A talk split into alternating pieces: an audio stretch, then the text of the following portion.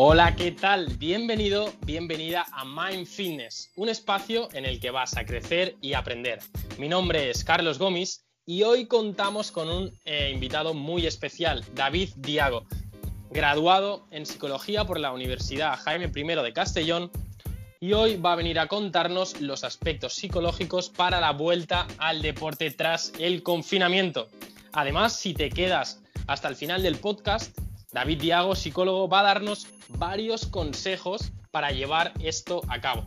Así que sin más rodeos, comenzamos.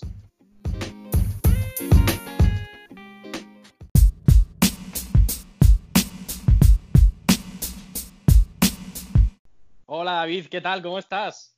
Hola, muy buena Carlos, encantado de estar aquí y de poder dar estos consejos para la vuelta al deporte. Bienvenido.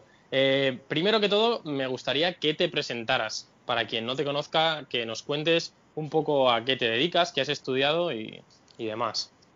Perfecto, pues mira, yo estudio psicología, en, como bien has dicho, en la Universidad Jaime I de Castellón y además ahora me, hallo en formación sobre un máster de psicología del deporte eh, por el Colegio Oficial de Psicólogos de Valencia y estoy casi acabándolo y, me estoy formando en esto porque desde pequeñito me interesa mucho el deporte, estoy entrenando desde los cinco años en baloncesto, y ah, estoy sobre, todo interesado en, el reporte de alto rendimiento. Qué bueno, qué bueno. Sí, era una, pregunta que tenía ahí, es cómo, ¿por qué te interesaba ¿no? la psicología deportiva? Pero entiendo que es por esto. Genial. Pues hoy vamos a tratar un tema bastante candente de, actualidad, que es eh, pues cómo debemos volver a, a, hacer ejercicio tras, tras este periodo, ¿no? Sí, porque hemos pasado durante una pandemia muy larga, un largo confinamiento que nos hemos visto afectados tanto anímicamente como físicamente. Bien, David, ¿y cómo, cómo resumirías esta situación?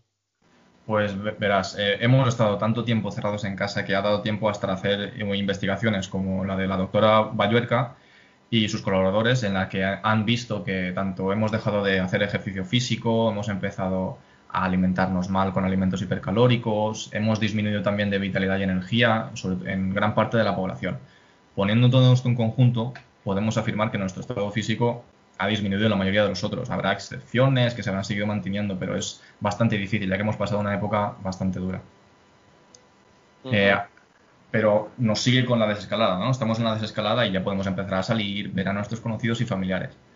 Pero en muchas provincias también nos encontramos en la fase 2 o fase 3 que aquí ya podemos hacer ejercicio, ¿no? Y plantearnos un poco esa vuelta, todo esto que, nos viene por delante, de manera totalmente todo lo positiva que podamos.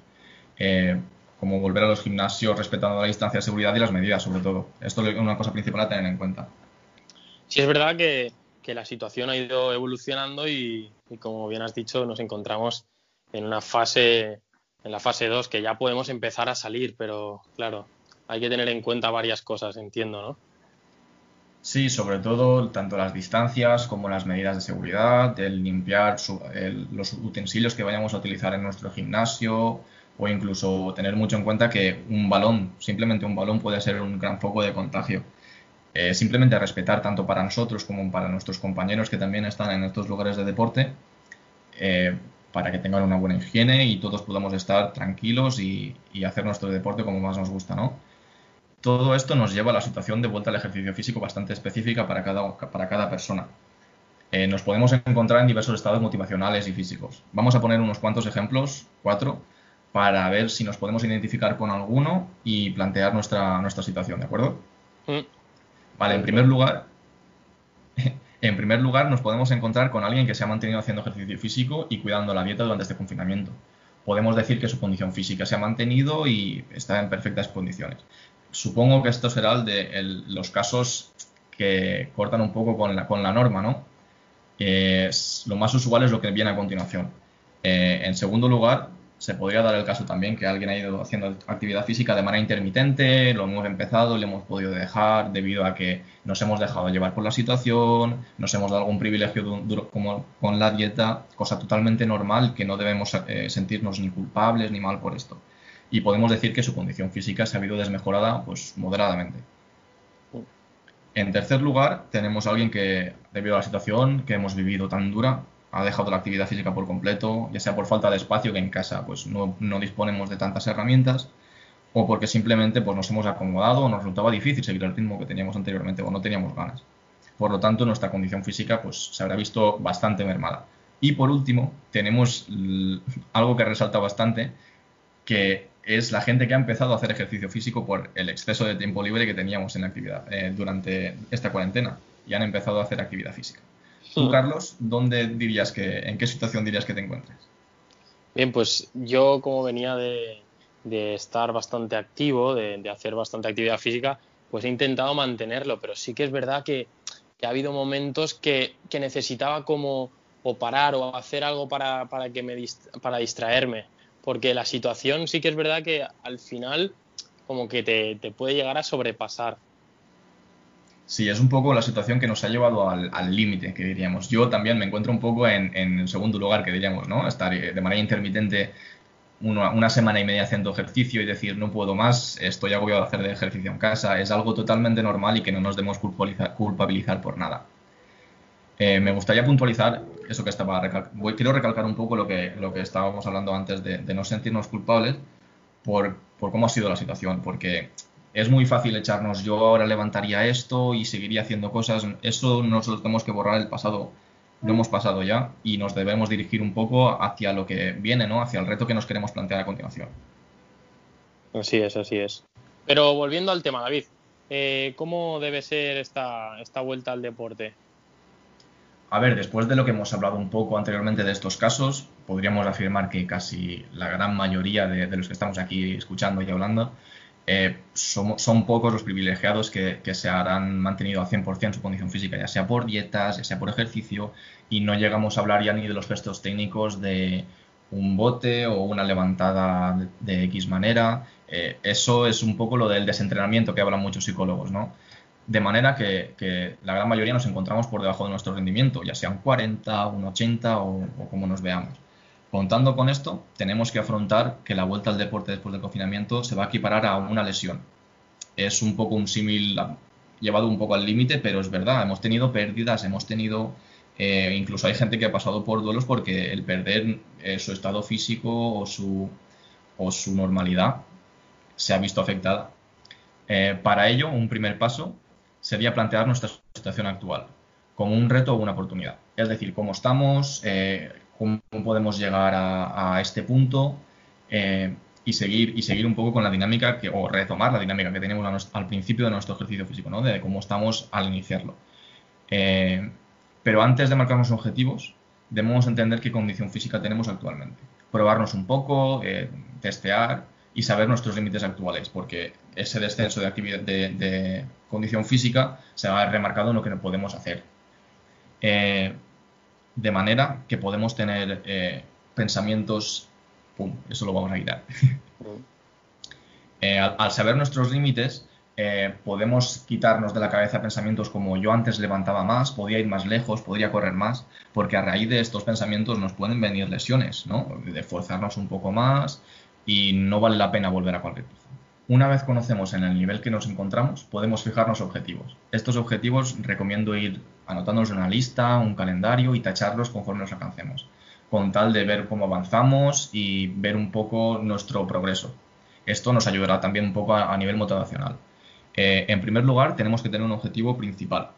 Eh, quiero volver a mi estado como estaba al 100%, eh, quiero llegar a este punto, quiero aprender estos nuevos movimientos, eh, etcétera. Y esto subdividirlo en objetivos más pequeños. Si es un movimiento, por ejemplo, lo podemos, podemos dividir parte del movimiento y luego seguir con el entrenamiento y hacer la segunda parte.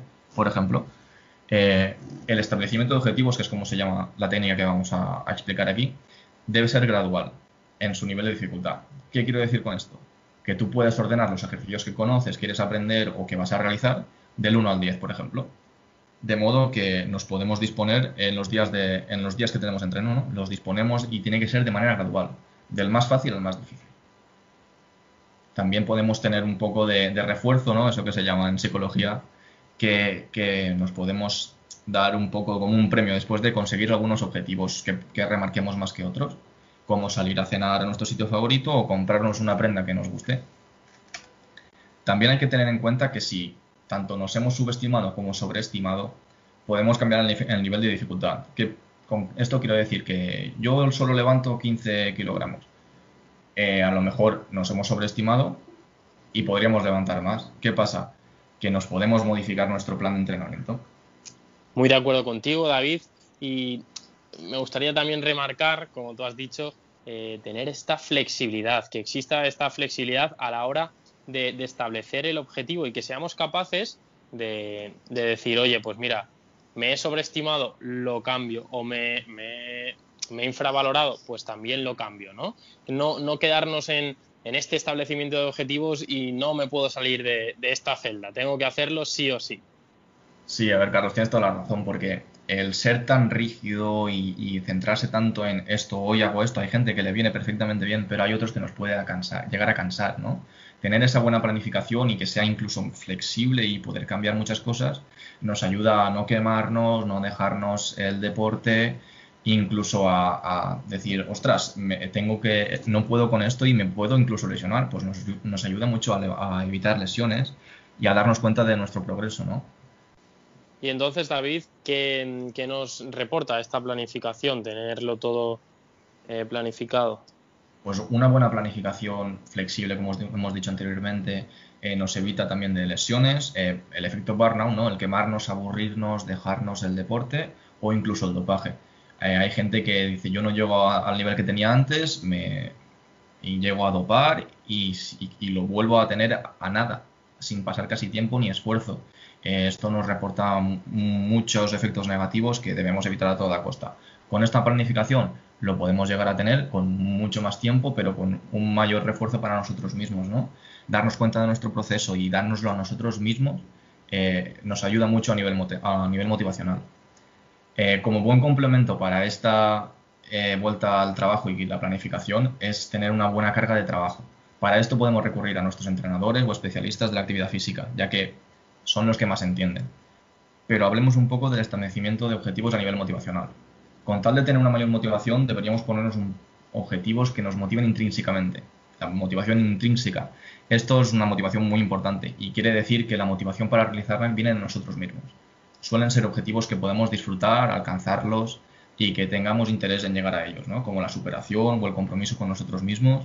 Nos puede venir muy bien, es una motivación que siempre está en nosotros y nos ayuda siempre a ir a más y si puede ser, eh, tener en menor medida motivaciones, motivadores extrínsecos. Es decir, son unos motivadores que son externos a nosotros, que no vienen tanto de, nuestra parte, como el hacer ejercicio llevado por otras personas o porque simplemente llevamos todavía haciéndolo, ya que nos pueden llevar al abandono y aunque sean buenos en su justa medida, pueden ser contraproducentes.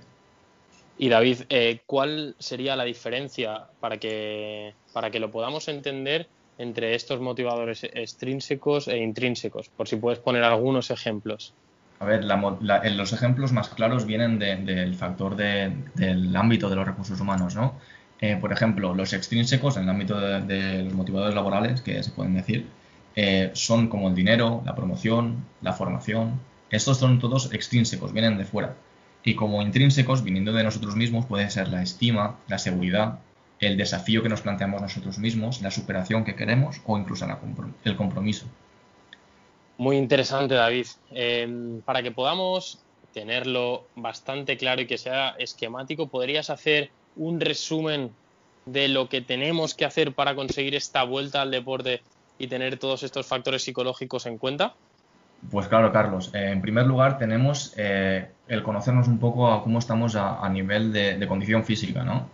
Eh, saber cómo estamos, qué podemos levantar, qué acciones podemos realizar, qué no, para seguir con los objetivos que vamos a plantear. Tener un objetivo específico principal que será la última meta que queramos conseguir.